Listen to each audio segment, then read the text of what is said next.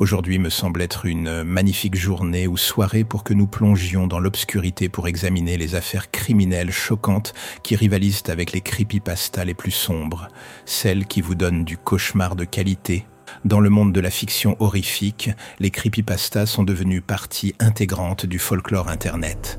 Ces histoires fictives qui se répandent sur les forums et sites spécialisés visent à effrayer les lecteurs, prenant souvent la forme de témoignages à la première personne et de légendes urbaines.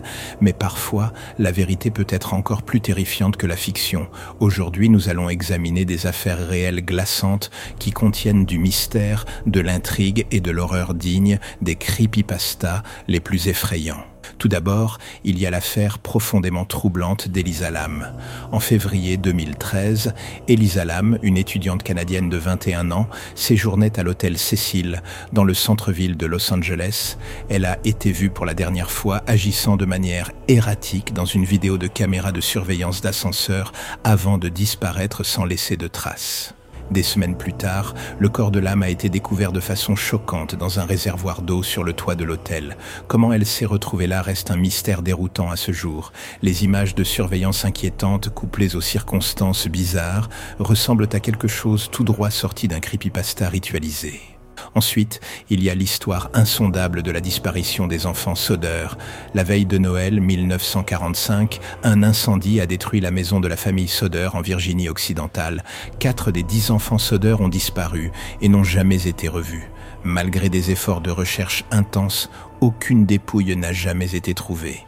Au fil des années, les parents Soder en sont venus à soupçonner que leurs enfants n'avaient pas péri dans l'incendie, mais avaient été enlevés. Les enfants Soder disparus pourraient-ils encore être vivants quelque part? Cette disparition non résolue pue le mystère et l'intrigue des classiques de creepypasta comme 1999. Aucune sélection d'affaires criminelles effrayantes ne serait complète sans la légende sinistre de la maison où a eu lieu le meurtre de la hache de Villisca. En 1912, un tueur inconnu a assassiné huit personnes, dont six enfants, dans cette petite ville de l'Iowa. Ce crime atroce reste non résolu et l'on dit que la maison du meurtre est intensément hantée par les victimes à ce jour, les visiteurs signalant des voix d'enfants, des objets en mouvement et plus encore. C'est une histoire de maison hantée digne des creepypastas les plus effrayants. Enfin, nous examinons la tragédie déchirante de la famille Jamison. En 2009, la famille Jamison, Bobby, Sherilyn et leur fille de 6 ans, Madison, a disparu en Oklahoma dans des circonstances déroutantes. Leur camion abandonné contenait tous leurs effets personnels, de l'argent liquide et même le chien de la famille. Des mois plus tard, leurs corps ont été découverts dans les bois, morts de blessures par balles, dans ce qui semblait être un meurtre-suicide.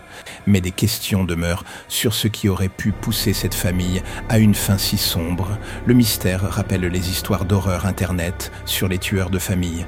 Encore une fois, nous venons de faire un voyage dans quelques affaires criminelles vraiment terrifiantes, de mystères non résolus, de morts étranges, de fantômes, de meurtres et de disparitions qui montrent que la réalité contient parfois des horreurs bien plus effrayantes que tout ce qu'on peut imaginer.